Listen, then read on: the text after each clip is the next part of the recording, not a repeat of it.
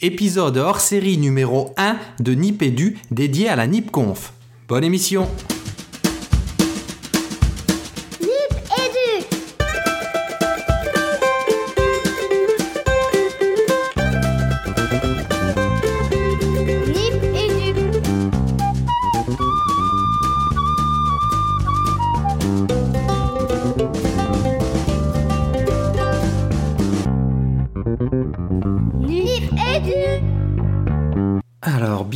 pour ce numéro euh, hors série spécial NipConf et donc dans la tradition des Nipédu hors série que nous appelons les tisanes, ben on va appeler ce- cet épisode euh, la tisane de Nipédu spécial NipConf, premier épisode. Ça te va Nicolas?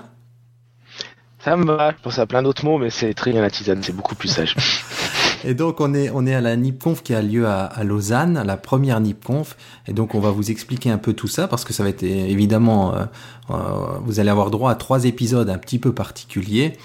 Euh, donc la NipConf, c'est une conférence euh, dédiée aux technologies qui est organisée par euh, Nipcast, donc la famille de podcasts francophones à laquelle on appartient, dont, à laquelle Nipedu appartient. Et donc la NipConf, elle est définie là sur le site de la NipConf, vous, vous pourrez aller voir, euh, comme une journée d'immersion dans les technologies émergentes, alors vraiment émergentes. Hein. Et donc elle mélange des parties conférences et des expériences en direct avec euh, des installations, euh, une, euh, quinzaine d'intervenants sur 10 installations. Euh, et donc, à cette NipConf, on, a- on peut rencontrer plus de 200 acteurs francophones de l'innovation. Alors, on parle bien d'innovation technologique, là, vraiment de la pointe de la pointe, Nicolas. hein. Oui, oui, la pointe de la pointe, c'est une, une. Alors, il faut s'imaginer, on est dans un dans un centre des congrès, si vous voulez, hyper high tech. Sous nos pieds, il y a des prises internet partout. Euh, c'est une architecture contemporaine, c'est du verre, c'est la lumière. Il y a un monde fou et nous, on arrive là dans un univers qu'on connaît finalement, dont on est assez peu et le- assez peu proche. Hein tu confirmes, Régis Ouais, on connaît ça de loin, quoi, Hein. hein, qu'on s'y intéresse, connaît mais ça on n'a de jamais très, très loin. c'est vrai. Alors, pour vous donner un peu l'idée, dans le grand hall, il y a une dizaine de stands qui sont installés. On voit des drones qui s'envolent. On voit, on, on voit des imprimantes 3D qui n'arrêtent pas de tourner. Euh, Des vêtements Et puis- connectés. Des vêtements connectés. Euh, Il y a, euh, on ira faire la connaissance tout à l'heure. Il faudra qu'on aille voir ça. Mais euh, il y a des espèces de bricolage là, des, Hum, c'est vrai, c'est vrai. des, des, des, des- bidons vides avec des trucs et des machins dedans. Là, faudra qu'on aille voir les MacGyver du truc là-bas. Euh, et puis, à côté de ça, euh, il y a un amphi dans lequel vont se succéder des prises de parole sur des sujets assez tech, je crois, Hum. Par 15 minutes, 15 minutes de prise de parole à chaque fois. Ça, a été vachement rythmé entre des prises de parole, des récréations pour aller tester ces ateliers, un super espace lounge aussi pour discuter, pour boire un coup, pour se restaurer. Voilà, c'est dans cet univers-là que on s'est immergé pendant toute la journée, hein, Régis? Ouais, carrément, totalement immergé, c'est le bon mot. On prépare depuis depuis bah, depuis toute la nuit dernière. Alors peut-être euh, Régis, tu, tu, tu, tu expliques à nos auditeurs quelle a été notre approche de ce truc-là parce que nous on est quand même Nipéda, on n'est pas Niptech, loin de là. Ouais, Nipédu, t'as dit Nipéda. Euh, pardon. ouais, mais on n'est pas loin quand même. Ouais, pardon. Ouais, On ça le ferait, Nipédagogie, ouais, c'est vrai. Oui, oui. Ouais. On est Nipédu, voilà, et on n'est pas Niptech. Hein. Ouais. Donc euh, on a une approche quand même assez particulière. Ouais. Euh, une entrée euh, ou un éclairage sur ce sur cet événement qui qui s'est passé de manière sensationnelle. Ouais, ouais, c'est, extra. Ouais, donc nous, on- ce qu'on a fait, c'est qu'on a un peu potassé. Alors, je, on m'en reprécisera peut-être, mais euh, évidemment que tout ça, c'est préparé par les deux grands Manitou de Nipcast, que sont Marco et Ben, qu'on essaiera d'avoir en interview aussi, hein, pour, euh, pour Ah, avoir leur vécu cette hein. journée de fou. Ouais. Et euh, donc, euh, oui, comme tu dis, on est, nous, on est Nipédu, donc on a, on a un peu potassé le programme de cette journée pour trouver ben, les personnes euh, euh, avec qui on pourrait échanger de manière, on va dire, facilitante. Et donc, on a cherché des entrées, évidemment, sur l'éducation pour, pour vous parler, qui nous parle à nous aussi. Euh, et ben, on s'est rendu compte que c'était pas si évident que ça pour tous les domaines. Hein. Et, et donc là, on a préparé la nuit dernière donc euh, quelques questions pour les intervenants qui nous qui, qui, qui nous appelaient a priori. Et puis on se dit que sur place, évidemment, on va un petit peu à- attraper les personnes au vol. hein. Voilà. Alors, faut bien que nos auditeurs y comprennent, ainsi sur le monde de l'éducation, on est là dans de la projection hyper lointaine, dans de la prospection, et on parle éventuellement euh, des impacts ou des répercussions possibles de certaines recherches ou réflexions qui sont menées dans le monde du numérique. Hein. La NIP, euh, la NIPConf, euh, c'est trois mots-clés, comprendre, tester, partager. C'est exactement le sens de notre démarche aujourd'hui. Nous sommes allés voir des tas de gens, des, des participants, des visiteurs. Euh, on a croisé aussi bah, nos collègues nippers. Ouais, Hein c'est génial, ouais, c'est vrai. C'est génial. Et, et tout ça, ça nous a permis donc de faire cette prospection, d'interroger l'avenir de l'éducation du numérique, l'avenir du numérique dans l'éducation. On en a profité aussi pour avoir des retours aussi, puisqu'on a croisé des poditeurs de Nipédu, j'en avais pas vu. euh, Ouais. euh, de, de voilà, et, et tout ça fait que hum, on va essayer de vous faire ressentir à travers toutes ces interviews-là l'ambiance qu'il y avait dans ce magnifique euh, Swiss Convention. Swiss Tech Convention Center. Voilà, Swiss Tech Convention Center. Ouais. Euh, euh, un, un dernier mot pour dire que je pense que ces épisodes, évidemment, ils s'adresseront à plus de gens qu'habituellement, puisqu'il y a notre auditoire habituel qui s'intéresse un peu à ça, bah, ils vont découvrir plein de choses. Et donc, comme on est là aussi plus dans le monde de, de, de- des- des relations avec l'université, donc ça parlera au, au, au- au degré supérieur. Et évidemment, évidemment, et vraiment une personne importante qui a manqué, euh, qui manque là à cette NipConf, c'est Fabien. Oh là là, Fabien. Fabien, il nous manque, hein, Nico. Ah oui, alors ça, il faut avouer que on a eu, euh, on, on a eu de, de- de grandes pensées pour euh, Ah. pour Fabien, qui, qui aurait vraiment euh, kiffé autant que nous euh, la participation à cette NipConf. Alors, il n'était pas avec nous pour faire ces interviews-là, il n'était pas avec nous physiquement, mais je pense que vous l'entendrez euh, en esprit. Il est là, son esprit était là, et je pense, en tout cas, j'espère que, que que Régis et moi, on, on a pu aussi euh, euh, poser les questions qu'il aurait posées euh, s'il avait été là avec nous. Ouais, en espérant que l'année prochaine, on puisse être sur des événements comme ça tous les trois. Ce serait génial, génial. Ah ouais, oui, oui, ce serait une sacrée grande preuve aussi. Donc là, ce qu'on va proposer à nos auditeurs, c'est qu'on a un petit peu posé les choses, on a présenté les choses et on va.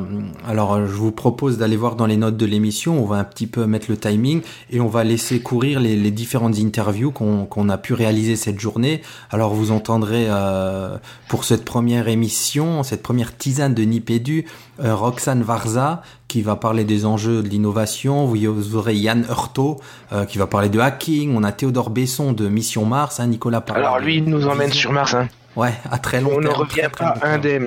Ouais. Alors là, on est, on est vraiment dans, dans, dans, dans très, la, terme. la prospective à très long terme, mais avec des implications qui sont peut-être à plus court terme qu'on le pense. C'est ce qu'il va vous dire tout à l'heure. Ouais, tout à fait.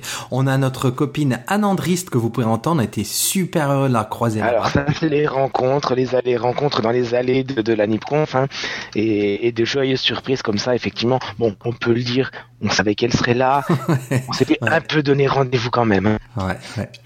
Euh, donc vous aurez le plaisir de l'entendre. On a parmi les rencontres au hasard, voilà, on a pu parler à Samuel Lagier de TEDx. Vous verrez, il a plein de choses intéressantes à nous dire. On a rencontré Sylvain Calidon, donc chercheur à l'IDIAP, qui nous a parlé d'apprentissage de robots. C'était vachement intéressant aussi. Et euh, pour terminer cette première émission, ben, on va terminer avec un nipper. Il y a Guillaume Vendée, que vous connaissez bien, Nip Life, qui va nous parler plutôt de son rôle de papa. Il nous a dit des choses Ouais. intéressantes pour Nipédu, pour nous faire évoluer aussi. Donc voilà, on laisse courir les interviews et puis, euh, et puis, et puis, et puis on se dit rendez-vous au prochain épisode qui va être publié juste derrière avec d'autres interviews. Voilà, une bonne tisane, pas trop de sucre quand même, faites attention, mais savourez-la. Allez, bonne émission. Alors toujours à la NIPConf, en direct de la NIPConf avec Roxane Varza qui a euh, fait son, sa conférence sur les startups en Europe et que je vais laisser se présenter en quelques mots. Bonjour Roxane. Bonjour, donc euh, juste pour me présenter rapidement, je suis en charge des programmes d'accompagnement chez Microsoft euh, en France pour les startups. Et euh, sinon, je suis également cofondatrice de Girls in Tech, de la conférence FedCon et aussi de Tech.eu. Alors nous, comme on vient de le dire, on, parle éducation et on a entendu des choses intéressantes à la conférence. Et comme on est français, on aimerait avoir ton point de vue bah, sur l'innovation en France. Est-ce que ça s'apprend? Est-ce qu'il se passe des choses intéressantes par chez nous? Donc oui, je pense qu'il se passe pas mal de choses intéressantes, même en dehors de la France, j'ai envie de dire que dans tout ce qui est l'enseignement public, je pense que ça se passe mieux. Euh, par contre, en France, euh, on a déjà vu par exemple Xavier Niel qui a créé son école 42 l'année dernière, euh, qui propose à plus de 1000 étudiants d'apprendre à coder gratuitement, mais ça c'est plutôt au niveau universitaire. Mais j'ai également croisé des personnes qui font des initiatives plutôt privées pour apprendre aux enfants, par exemple, d'apprendre à coder avec des jeux. Donc il y a des petits projets comme ça qui commencent à se développer en France, mais au niveau, euh, au niveau public, euh, il reste encore des choses à faire. Mais alors justement, euh, par rapport à ce paysage du numérique aujourd'hui mondial, la France, elle, se situe plutôt en retrait, visiblement. Est-ce que c'est un problème ou pas? Et à quel niveau dans l'éducation faut qu'on commence à agir? Parce qu'il y a des gens, effectivement, qui disent que ça doit commencer très tôt, dès la maternelle. Il y en a d'autres qui disent, et on entend des fois ces propos-là dans la bouche de nos dirigeants, hein, avec euh, des professeurs euh, qui devraient être des professeurs d'informatique, de numérique, pour apprendre à coder dès le collège, voire le lycée. Pour vous, à quel moment l'enjeu il se joue?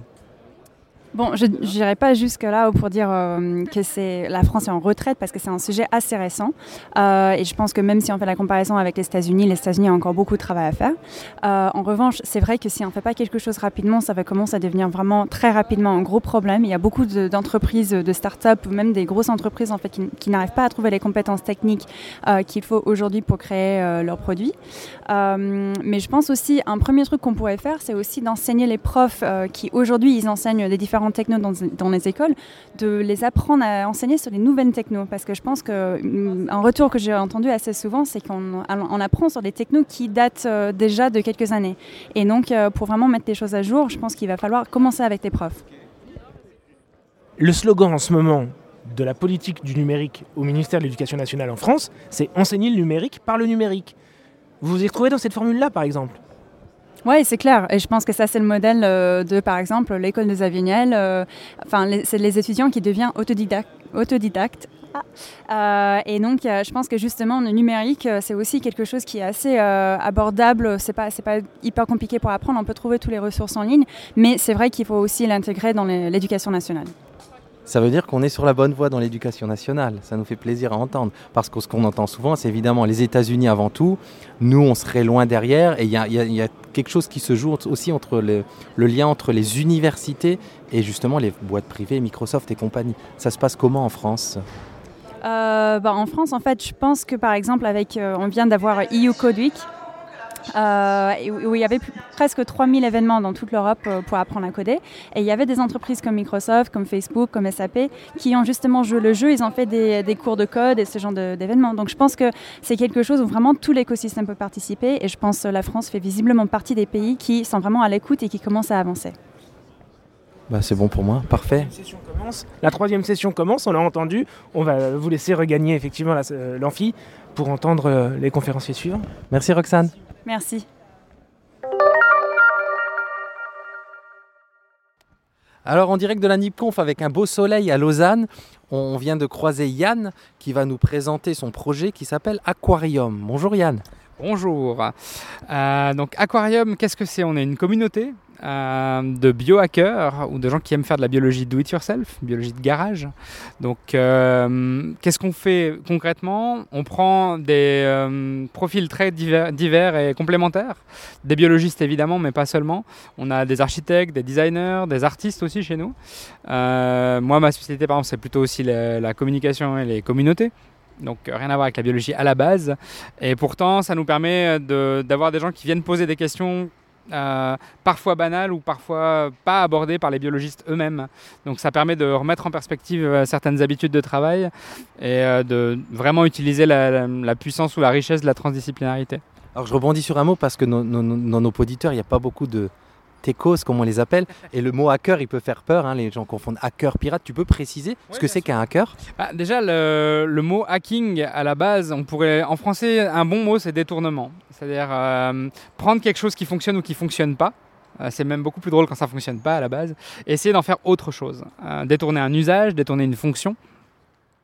Euh, réfléchir différemment à un problème qui a déjà été traité d'une autre méthode. Euh, en général, cette autre méthode, elle est plus chère, plus gourmande en ressources et en temps. Donc très souvent, le hacking, c'est aussi une méthode qui cherche le low-tech et le low-cost. On veut faire moins cher, on veut faire plus vite, faire des, plus d'essais plus souvent. hein, donc faire des prototypes rapides et puis essayer de trouver une solution qui parfois est un peu crade, mais fonctionne. Alors, c'est vrai que votre stand, il, est- il reflète ça, c'est-à-dire l'esprit garage. On va tweeter des photos parce que je trouve que quand, quand- quand- vous vous êtes installé hier, on a tout de suite été intrigués. Voilà. Vous pourriez nous donner des exemples de ce que vous fabriquez là dans votre garage? Parce que c'est c'est assez fascinant quand même. Alors les, les choses qui intriguent beaucoup aujourd'hui, c'est les, les prototypes du premier hackathon qui a été organisé chez nous, en collaboration avec les amis de Acteria.org, qui est une, une communauté très active de biohackers en Suisse depuis longtemps.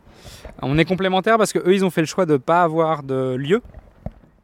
Et donc euh, nous, ce qu'on a monté comme projet, c'est au départ trouver un lieu pour cette communauté-là. Donc on a trouvé un lieu au mois de mai, à Renan maintenant. Et donc euh, ce hackathon-là, euh, c'était vraiment des gens qui ont l'habitude de hacker en mode qu'est-ce que j'ai dans mes poches et qu'est-ce que je peux faire avec ce que je suis capable de transporter. Donc ils ont amené leur matos et puis on a, on a cherché à trouver des solutions à l'échantillonnage de l'eau. Euh, typiquement, c'était en marge d'une conférence sur euh, l'eau et le développement. Et donc, euh, comment est-ce qu'on peut trouver une solution, euh, notamment là en l'occurrence de propulsion? Faudra, On coupera le métro. C'est vrai qu'il fait beaucoup de bruit le métro ici. C'est une vieille techno, alors elle fait un peu de bruit. On va mettre la communauté sur. Ah, ça c'est plus les hackers traditionnels, je pense, sur les transports. Euh, D'autres choses qu'on expose aujourd'hui, on a des abat-jours en mycélium. Donc typiquement, on a un architecte dans la communauté qui s'appelle Guillaume. Euh, lui, son trip, c'est de trouver des nouveaux matériaux. euh, peut-être plus durables et puis aussi beaucoup plus inspirés ou directement issus du vivant. Donc là, il fait des tests avec un champignon, le mycélium, qui mange de la paille finement hachée. En mangeant cette paille, il construit une structure. Cette structure est légère, on peut la mouler et puis cette structure, après, on peut la cuire, ça la rend inerte et on peut en faire ce qu'on veut. Ça devient un vrai matériau. Donc là, on a des abat-jours parce que c'était rigolo. Euh, lui, il travaille à en faire des panneaux et des briques parce que c'est un architecte. Je, rebondis sur ce que disait Nicolas et le, qui nous a tout de suite attiré sur le stand, qu'on l'a vu hier se mettre en place, c'est qu'on s'est dit voilà, mais c'est des élèves qui ont travaillé. On a l'impression d'être dans un atelier de sciences et c'est vraiment l'esprit en fait. Quand on, quand on, travaille en sciences, nous, moi j'ai des élèves pour présenter qui ont une dizaine d'années, et quand on travaille sur un projet science autour de fabriquer un objet ou modéliser euh, la respiration, c'est exactement ce genre de démarche. C'est un peu du hacking, de, une modélisation d'objets. Tout à fait. Bah, euh, je suis ravi d'entendre ça parce que euh, j'aimerais. Moi, j'ai des neveux qui ont entre 5 et euh, 9 ans maintenant. Et euh, ma belle-sœur, donc leur maman, est institutrice et elle n'arrive pas à réussir à trouver la solution pour faire des cours de robotique dans son école. Bon, euh, et ça me dépasse parce que c'est la meilleure manière pour découvrir cette technique-là et cette techno-là, c'est le faire soi-même quand on est gamin à l'école. Euh, donc euh, ouais, on, on a le même genre de rôle, on le fait juste avec des publics différents, mais les méthodes restent les mêmes. Expérimenter par soi-même, avec des moyens pas trop chers pour pouvoir faire plus d'expériences ensemble. Et ce que tu disais avant, se tromper, recommencer, etc. Ah oui, on met la main à la pâte. Voilà, chez nous, il y a un dispositif, euh, voilà, la main à la pâte que tu connais, je suppose. Voilà, Bah, c'est exactement ça. Autre question, Nicolas? Non, là, tu nous as vraiment intéressé. On va, on va tweeter les photos. Grand merci, Yann, de Aquarium, donc. Merci Nipédu. Donc, on est à la NIPConf avec Théodore Besson, qui est intervenant sur la mission Mars et qui va nous, bah, nous présenter son projet. Bonjour Régis. Oui, effectivement, aujourd'hui j'ai la chance de parler de mon projet en lien avec les missions Mars, mais en particulier ce qui me passionne, c'est plutôt l'intérêt pour euh, développer des activités qui ont des applications sur Terre. Donc, euh, à la rigueur, ça m'est égal de planter un drapeau sur la planète Mars. C'est plutôt de se mettre dans la situation euh, dans laquelle euh, on doit, la condition extrême en fait, dans laquelle on doit se propulser pour préparer ces missions-là qui a un sens en fait pour comprendre comment mieux optimiser la gestion des ressources sur Terre parce que lorsqu'on se met dans un habitat clos euh, pour se mettre dans la situation d'une navette, finalement on peut plus tricher avec les stocks de matière et on est obligé de les recycler de produire de la nourriture à partir de nos propres déchets. Donc c'est un projet qui a une forte dimension euh, développement durable finalement. Et ça c'est quelque chose qui est fort dans l'éducation aujourd'hui. Pour toi, sur ce projet-là, est-ce que tu travailles déjà en partenariat avec des lycéens, des collégiens, des universités Sur cet aspect développement durable. hein? Merci Nicolas. Alors, de- directement et indirectement, c'est-à-dire que d'expliquer euh, déjà aux, étudiants ou lors de, finalement euh, d'ateliers avec différents publics, mais parfois des publics plus jeunes. C'est l'occasion justement de sensibiliser sur ces aspects de, de durabilité et d'une gestion plus élégante des ressources. Et puis après, euh, bien entendu, les agences spatiales, elles essayent aussi de, finalement de proposer des programmes éducatifs, euh, par exemple euh, à la petite enfance, en fait à tous les niveaux, hein, après à l'école secondaire, au lycée, au gymnase en Suisse. Donc, eh bien, c'est vrai qu'il y a- un fort, souvent c'est cet attrait, ça inspire hein, le, spatial, mais, c'est vrai que j'ai l'impression qu'on est dans une tendance où on va pouvoir un peu plus montrer ce volet maintenant. Environnement euh, direct euh, et pas seulement euh, monitorer l'environnement avec des satellites mais là on peut inspirer les jeunes en leur parlant sur de, euh, finalement de, de cette façon de, de- recycler les choses quasiment intégralement J'aime bien cette idée parce que. non non c'était juste pour terminer encore peut-être juste- non mais, en fait Non, non, je disais, voilà, on parle de la dimension rêve pour aller dans le pragmatisme. Et avec les enfants, c'est une, une super entrée en fait. Oui, alors en fait, on pourrait tout à fait imaginer. Donc aujourd'hui, ce bâtiment n'existe pas, mais le jour où on fabrique un, un- simulateur pour préparer les missions Mars, euh, on pourrait tout à fait imaginer qu'il y a un volet euh, un peu, euh, pas par d'attraction, mais presque, en tout cas qu'on puisse visiter une telle infrastructure, même avec un aspect aussi, pour tout à fait imaginer des expositions, et dont, une partie pourrait avoir des, des, vocations, une vocation pédagogique. Et euh, finalement, voilà, pour un petit peu pouvoir voir que même si c'est bien entendu, donc ce sont des systèmes extrêmement artificiels, donc euh, je veux dire, c'est pas vraiment reproduire la biosphère euh, de la façon avec laquelle on l'observe quand on va se promener dans une forêt. Mais par contre, en faisant, avec ces modèles réduits, on arrive à bien comprendre la circulation des, molécules et puis expliquer finalement que, ben, encore une fois, il faut utiliser le- le- les ressources à disposition de manière optimale. Et ça, c'est un message, à mon avis, qu'on doit pouvoir faire passer dans un système clos. Tu rêves au pragmatisme, comme disait Régis. Aujourd'hui, à l'école maternelle, dès 3 ans, on apprend par exemple à recycler, à trier les déchets, etc. Allons, ça c'est le pragmatisme, allons jusqu'au rêve. Ça commence là pour, aller, le- pour avoir un ticket sur Mars On commence là? Euh, C'est-à-dire, euh, il y a différents niveaux. hein. C'est-à-dire qu'il faut. euh, moi, ce qui, ce qui peut être intéressant aussi dans ces aspects spatiaux, c'est qu'il faut faire rêver les enfants. Puis il faut leur donner envie aussi de, de prendre des filières qui sont des fois un peu délaissées, comme les filières techniques. Donc on pourrait se dire que là, on prépare le terrain pour les encourager à venir faire leurs études dans, dans des filières où finalement il y, a un- euh, il y a un manque. Quoi.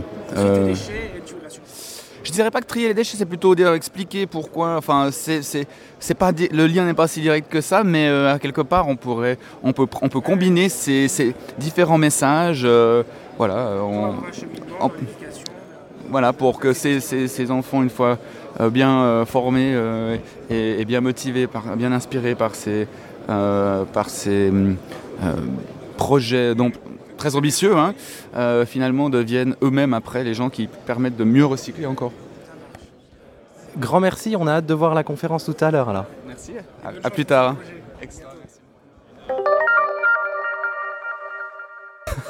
En direct de la NIPConf, donc là on est au buffet et on, s'est mis à une table et on a croisé Samuel Lagier qui, fait partie des organisateurs de TEDx Lausanne. Alors bonjour Samuel et est-ce que vous pouvez présenter à nos auditeurs ce que c'est que TEDx?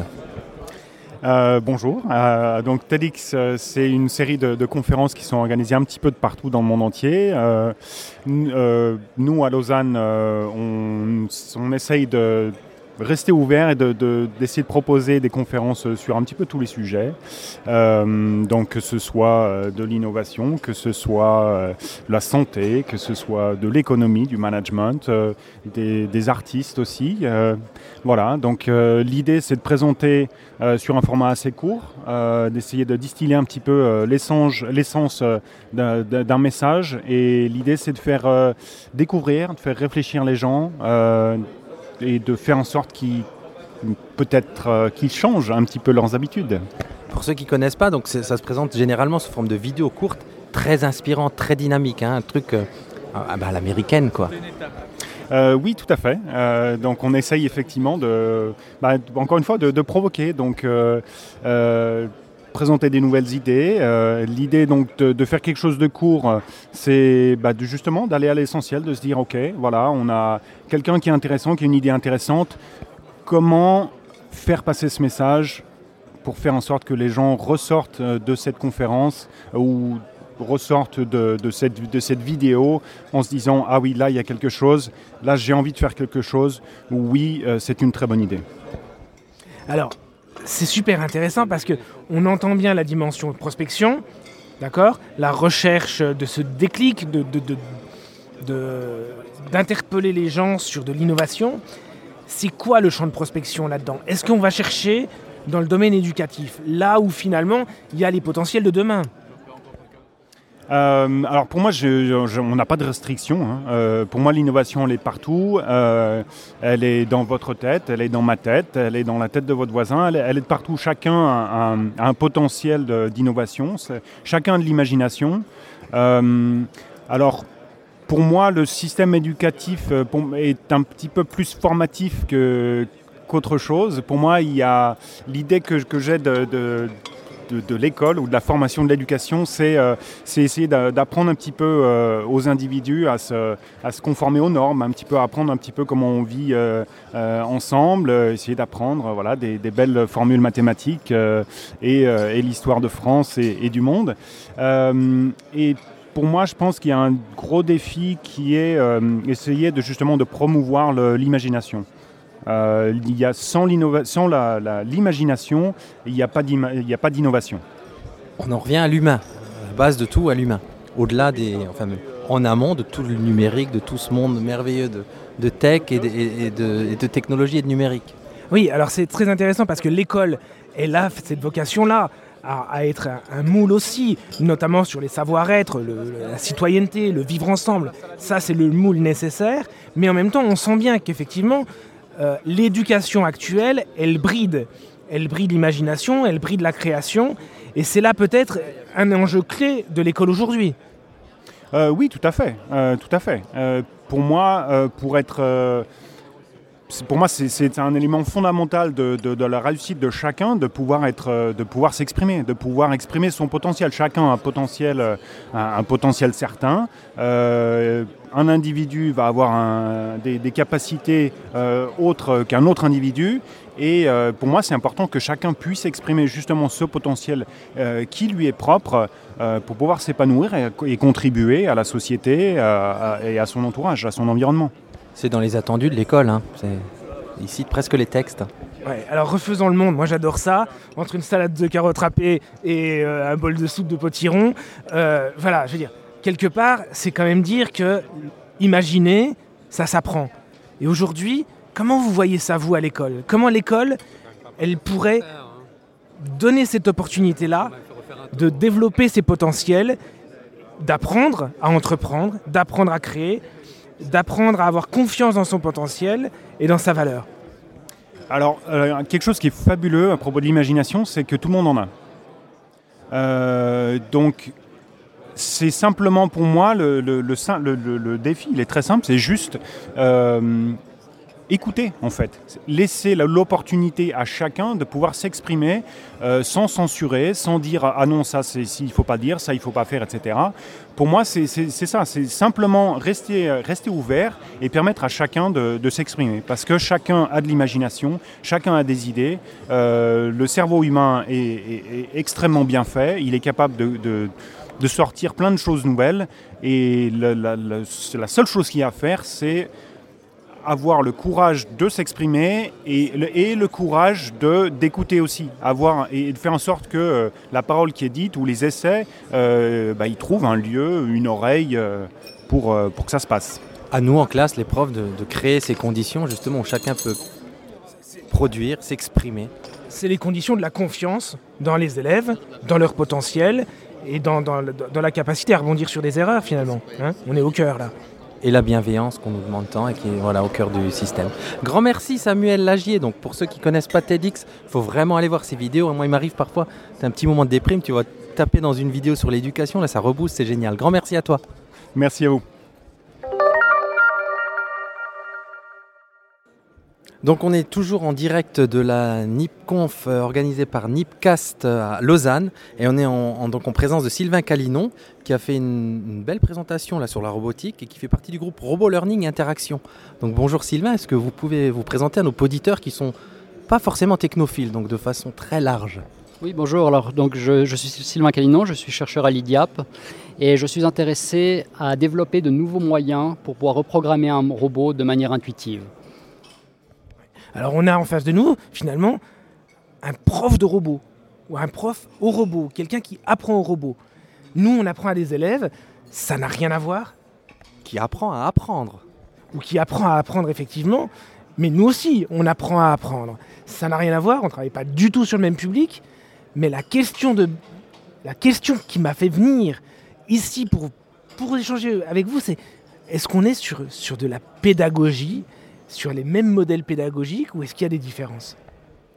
Oui, donc on est, sur des, modèles de pédagogie dans le sens où on peut avoir un effet sur les, données qu'on aura euh, comme entraînement de notre, de notre robot, euh, dans le sens où le robot peut interagir avec une personne et euh, va en fait exploiter le fait que, la, que cette personne sait enseigner de manière naturelle, a des, euh, des capacités d'enseignement euh, naturelles, de pédagogie, qui peuvent être exploitées par le robot pour avoir en fait des meilleures données d'entraînement pour, pour des, des, des modèles de, de, de, manipulation. Donc notre but c'est en fait d'utiliser à la fois des outils statistiques, de, de, machine learning, mais aussi cette pédagogie euh, naturelle pour avoir un robot qui, qui apprenne de manière euh, efficace. Ah, attends Nicolas, on est, on est bien d'accord, on ne parle pas du tout de remplacer le prof par un, un robot, ni d'apprendre aux élèves comme un robot. On n'a rien à voir, absolument rien à voir, si ce n'est juste, est-ce que les concepts théoriques de l'apprentissage, les conceptions de l'apprentissage, elles ont des points communs? Là, on parlait de ces modèles-là. On est sur quoi? Sur de l'imitation? Sur de la transmission d'informations? Un robot, c'est un entonnoir, on lui donne les informations, il les digère. Est-ce qu'on est sur de l'exploration, du tâtonnement, euh, où on apprend de ses erreurs? Voilà des modèles qui sont présents dans les classes, qu'on essaye plus ou moins de développer. Il y a des, enseignants qui ont une fibre plutôt qu'une autre. Euh, mais est-ce qu'il y a ces mouvements-là aussi? Est-ce que c'est des modèles d'apprentissage qui font partie, alors je ne vais pas dire de, la pédagogie des robots, je ne sais pas si elle a un nom, celle-là, euh, mais vraiment, voilà, c'est ça qui nous intéresse. Oui, alors en effet, on essaye d'exploiter le plus de stratégies possibles pour avoir un robot qui puisse apprendre rapidement et de manière optimale. Donc en effet, on va utiliser par exemple de l'imitation, on va avoir le robot qui va observer une personne, qui va montrer un geste, mais on va aussi avoir un robot qui va pouvoir réaffiner ce geste et euh, pouvoir s'entraîner par lui-même pour pouvoir euh, progressivement euh, être, être plus, plus opérationnel pour reproduire ce, mouvement. Donc là, les, les, les, challenges au niveau de la recherche, c'est qu'en fait, on doit avoir des, des modèles qui puissent être utilisés avec plusieurs types d'apprentissage à la fois des apprentissages par imitation, mais aussi des apprentissages par renforcement, et qui combine donc des, un, vaste, euh, un vaste nombre d'outils euh, de machine learning pour pouvoir euh, reproduire euh, un geste dans, dans des nouvelles situations, de pouvoir généraliser un mouvement à de nouvelles situations. Quand vous parlez de machine learning, pour nos auditeurs qui ne sont pas du tout techniciens, c'est le fait de faire apprendre à un robot, c'est ça? Oui, voilà, c'est donc d'utiliser les, les, données qu'on a collectées en interagissant avec le robot et avoir ce robot qui puisse par la suite être autonome pour reproduire le geste qu'on lui a appris. Donc dans l'idéal, comme vous disiez tout à l'heure, de, de fait d'apprendre d'un apprentissage naturel, ce serait que le robot devienne transparent, qu'il puisse réagir avec le monde comme un humain. Oui, alors en effet, donc derrière, on a, on a beaucoup d'outils mathématiques, mais qu'on aimerait, on aimerait en fait que, que, tout ceci soit transparent pour l'utilisateur. Pour l'utilisateur, en fait, on a un robot qui apprend par interaction euh, et qui peut être utilisé de la même manière qu'on communiquerait avec quelqu'un d'autre pour, pour transférer euh, une tâche. Et alors, du coup, il apprend, euh, mais est-ce qu'il y a une motivation à apprendre? Parce que, voilà, là, encore une fois, on fait des parallèles qui ne sont pas euh, des transposable. Mais un enfant, un élève, il faut qu'il soit dans de bonnes conditions pour apprendre. Des fois, il se sont levé du pied gauche, c'est difficile. Euh, un robot, il est toujours bien disposé à apprendre, mais il n'a pas de motivation. Alors que des élèves, on arrive à les motiver, à les dynamiser, et l'apprentissage est plus efficace. Alors en effet, c'est aussi, aussi un des éléments importants. Euh, on a envie en fait d'avoir des robots qui soient en quelque sorte curieux, qui puissent, qui puissent explorer euh, par eux-mêmes pour pouvoir peut-être découvrir de nouvelles solutions pour, euh, pour effectuer euh, une tâche et euh, pouvoir trouver par eux-mêmes une solution. Et pour ceci, on a besoin de, de, ce- de ce- de cette étape d'exploration et de cette étape en quelque sorte de curiosité pour avoir un robot qui, qui, puisse, euh, qui, puisse en fait être apprendre aussi de manière autonome, qui n'est pas, qui pas la personne qui doit tout le temps être là pour le, pour le guider. C'est passionnant. On entrevoit le futur là. Ah oui, tout à l'heure, on s'entretenait avec euh, euh, un, un invité de, de la NIPConf qui nous disait que euh, l'imagination devait pouvoir s'enseigner à l'école. Et là, on apprend que la curiosité, ça se programme. Enfin voilà, ça c'est le bonheur de la NIPConf, que de découvrir des, des- des- que des concepts comme ça euh, peuvent se mettre euh, euh, comment dans- dans les technologies numériques. quoi. Bah, grand merci euh, Sylvain Calinon donc de Robot Learning et Interaction. Merci à vous. Merci beaucoup. On est avec Guillaume Vendée, euh, que ben, les, les auditeurs de Nipcast connaissent bien pour Nip Life, mais c'est pas du tout pour ça qu'on l'a dans Nipedu. Euh, Guillaume Vendée, c'est un papa, un papa connecté, donc qui s'intéresse au numérique et qui a lancé un site et qui va nous en parler à présent. Bonjour Guillaume.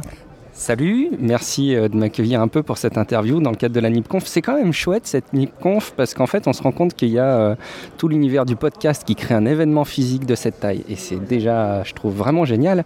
Et en plus c'est l'occasion du coup de croiser plein de monde qu'on n'a pas l'habitude de croiser et c'est vraiment, ça fait plaisir d'avoir des, auditeurs même en face de nous, donc c'est vraiment sympa. C'est vrai, on partage ce point de vue parce que nous, c'est la première fois qu'on participe à un événement et donc c'est la première fois qu'on voit beaucoup d'entre vous en vrai. hein. Oui, oui, et voilà, notre podcast il a six mois. Et euh, c'est vrai que là on se retrouve, on se retrouve, on se trouve, et, et on a quand même l'impression d'être déjà dans une communauté, quoi. Hein? Et ça c'est assez fort de le vivre ici. Alors parle-nous de ton site euh, de papa con... Non, de... je te laisse parler. Alors effectivement, c'est euh, de- j'ai- rencontré quelqu'un quand j'avais lancé à l'époque euh, Tablette Café, donc que j'ai renommé depuis en Tech Café. Pour la petite anecdote, on parlait de tout sauf de tablette à la fin, on parlait de plein d'autres choses, donc on l'a renommé, ça avait plus de sens et ça a été assez bien accueilli. Donc euh, un, petit, un petit coucou aux auditeurs d'ailleurs de Tech Café au passage. Et j'avais rencontré une personne qui s'appelle Cédric Tamboise, avec qui on avait lancé euh, donc le podcast au début et qui lui est pour le coup euh, lancé, s'est lancé dans plein de sites internet, dont un qui s'appelle donc tablettetactile.net, raison pour laquelle on s'était rencontrés. Il a aussi pour l'anecdote un site sur les, les verres mangeables, donc il a vraiment des choses assez incroyables. Les vers VER. Les VERS, les, insectes à manger. Euh, donc il, est, vraiment présent sur plein de choses et il est devenu euh, papa il n'y a pas très longtemps. Et on a eu l'occasion de discuter parce que moi-même j'ai un petit garçon de, de deux ans et demi. Et on a eu l'occasion d'échanger sur euh, le rôle des papas et bah, les sources d'informations qu'ils pouvaient avoir sur Internet sur la spécificité, à savoir être papa et être papa en euh, 2000, 2010. euh, Qu'est-ce que ça veut dire? Est-ce qu'il n'y a pas des spécificités? Est-ce qu'il n'y a pas un mode de consommation bien précis? Et en creusant, on s'est rendu compte qu'il y avait tout simplement pas de site Internet qui nous paraissait euh, correspondre à cette attente-là. Et on a donc lancé effectivement Smart Dads. euh, qui est un site euh, qui s'adresse vraiment à tous les papas, mais à la limite même les mamans sont les bienvenus parce qu'on on va parler de sujets qui vont toucher peut-être aussi les mamans. Et euh, voilà, sujet qui commence un petit peu à prendre petit à petit, puisqu'on a de plus en plus de, rédacteurs. On, essaie de l'alimenter le plus souvent possible à côté de tout ce qu'on fait. Et euh, je crois qu'il y a aussi euh, des bons retours sur le sujet, donc c'est c'est plutôt cool. Alors ça répond un peu à ce qu'on a eu hier. On a eu un autre papa qui nous disait justement que dans Nipédu, il attendait, il attendait plus de choses pour les parents, Nicolas. Oui, alors ça c'était le projet. Euh, Quand, on, quand Régis a eu l'idée de ce, ce Nipédu-là, on était sur l'idée de, s'adresser au papa, de s'adresser aux mamans, aux parents de l'élève, et de rendre un peu plus lisible ou compréhensible ce qui se passait à l'école, les préoccupations, la, la vision du système éducatif, etc. Et puis euh, bah, hier on nous a dit effectivement, et je le conçois tout à fait, des formations professionnelles quand on fait Nipédu, on pense souvent à nos collègues ou, ou aux enseignants en général. Et donc, toi aussi, par rapport à ça, euh, comment, quelles sont tes attentes et qu'est-ce que tu trouves qui pourrait euh, répondre à ce besoin-là euh, dans Nipédu Alors déjà, une petite remarque sur, sur l'objectif. Moi, je trouve ça assez simple parce que je me rends compte qu'il est assez difficile de dissocier une éducation, dans, enfin à mon sens, hein, dans un environnement professionnel, donc on va dire un élève, mais même à la limite un enfant à la crèche, euh, un enfant à la maternelle, etc. Dissocier ça et euh, ce qui se passe à la maison. Euh, moi, j'ai mon frère qui est, euh, qui est enseignant et j'ai des longues discussions avec lui sur le rôle de, euh, de l'éducation des enfants dans le cadre scolaire d'un point de vue personnel et les liens qu'il peut y avoir entre la famille et l'éducation professionnelle. Donc, je crois que c'est effectivement c'est difficile à mon sens de parler que de l'un ou que de l'autre sans faire des, des liens étroits. Donc, je trouve que ça a beaucoup de sens. Et et euh, qu'est-ce qui pourrait, euh, qu'est-ce qui pourrait répondre à ce besoin? Et- Écoute, je ne sais pas, j'arrive pas bien à visualiser ce qui pourrait compléter euh, euh, ces éléments-là. Il y a des bouquins, par exemple, moi, qui m'ont énormément parlé en tant que papa pour le coup, qui m'ont beaucoup beaucoup apporté et enfin vraiment je, je pèse mes mots parce que ça m'a fait un, un avant-après quand j'ai lu ce, ce livre. C'est, j'ai tout essayé, je sais pas si vous connaissez. C'est de Ruquier, c'est ça effectivement, ça y ressemble. La, la- la couverture, c'est une maman qui est en colère, une petite qui tape une crise. euh, C'était, je crois que la couverture a changé d'ailleurs. Il y a dû y avoir une réédition. C'est plus une photo maintenant. Je préférais l'édition précédente. Mais c'est un bouquin qui amène étape, enfin tranche d'âge par tranche d'âge à se remettre en question en tant que, en tant que parent. Et je crois que quelque part, au fond, ma vision de l'éducation, c'est déjà, un, accepter de faire des erreurs, et deux, accepter de se remettre en question par rapport aux erreurs qu'on peut faire. Je pense qu'il faut être assez humble. Et c'est un bouquin qui amène de manière très très élégante à se remettre en question, à travers d'ailleurs même des, des dessins. hein. Il y a des chapitres qui sont euh, très très illustrés. Et euh, donc c'est découpé par tranche d'âge et on retrouve euh, ben, l'âge du non, l'âge du je veux, des notions que franchement je connais pas du tout à la base parce que j'ai que ce petit garçon. J'ai pas plus d'expérience. Ça viendra. je pense que pas impatient, ça viendra. ça viendra bien assez tôt. Mais c'est, moi, ça m'a vraiment beaucoup apporté. euh, et toutes ces sources d'infos-là, je trouve ça fou qu'il n'y ait pas un support qui, euh, euh, qui soit du même acabit, donc qui puisse amener des petites astuces du moment, euh, des choses extrêmement pratiques. Il y a l'écrit, il y a le dessin, et finalement, il n'y a rien qui tourne autour de l'audio. La vidéo, ça me semble encore un peu différent parce que, au-delà de représenter des, des scènes en vidéo, euh, ça me paraît compliqué de transposer ça vraiment, vraiment en vidéo. Mais à l'audio, je crois qu'il y a des vraies choses à faire en termes de conseils. Je visualise pas tout à fait, mais des vrais conseils qui permettent aux gens de se remettre en question dans leur, euh, dans le rôle qu'ils ont dans l'éducation. Et, et toi, sur ton site, c'est le genre d'ouvrage que tu relayes aussi, donc c'est ça? Alors justement, oui, ça fait euh, typiquement l'objet d'un article que j'ai relayé. Donc si vous, si vous allez sur smartdads.fr, vous allez voir effectivement, euh, bah, c'est pas c'est pas un test, on va c'est pas une critique non plus, c'est un coup de cœur sur ce livre un petit peu détaillé. Alors Guillaume, moi j'entends très bien, tu nous as, tu nous as donné des pistes là. Finalement, Nipédu pour répondre parfois à, à des, des- des questions ou, ou finalement aborder des thématiques. Hein. Alors je sais pas, je, je lance ça comme ça, on, verra, mais ton enfant il n'est pas encore à l'école. À la rentrée prochaine, il va rentrer. On se fera un Nipédu sur cette entrée-là dans l'école, avec toi comme parent. Et je pense que là, on aura de quoi échanger sur, euh, sur cette question-là, la, pre- la première journée d'école. Comment un papa peut le vivre? Comment, comment il peut avoir des informations parce que l'enfant il, il en parlera pas? Parce qu'un enfant euh, euh, souvent on le prépare on dit attention tu vas aller à l'école et tout. Et puis on s'aperçoit qu'il y en a certains et c'est à la fois déstabilisant mignon et, drôle mais une fois qu'ils sont allés à l'école ils disent Ben, c'est bon j'y retourne plus j'y suis allé. Hein? Et, et tout ça ça pourrait faire l'objet d'un super nipédu Je valide. Et, et- et- et ça me donne une autre idée, peut-être aussi à lancer, mais on a peut-être trop de un beau choses. crossover hein. Mais ouais. Et, et bah, une- la question du parent, quoi. On pourrait ouvrir une rubrique, la question du parent, dans Nipédu. Écoute, grand merci à toi. Donc on, bah, on va relayer dans les notes de l'émission ton site. Et puis je pense que la plupart de nos auditeurs te connaissent bien mieux que nous. Parce que nous, on est les petits nouveaux qui arrivons là dans, dans la famille NIP. Grand merci Guillaume et bonne continuation dans tous tes projets. Merci beaucoup, à très bientôt. Ciao. Il, il est bon ce Guillaume, hein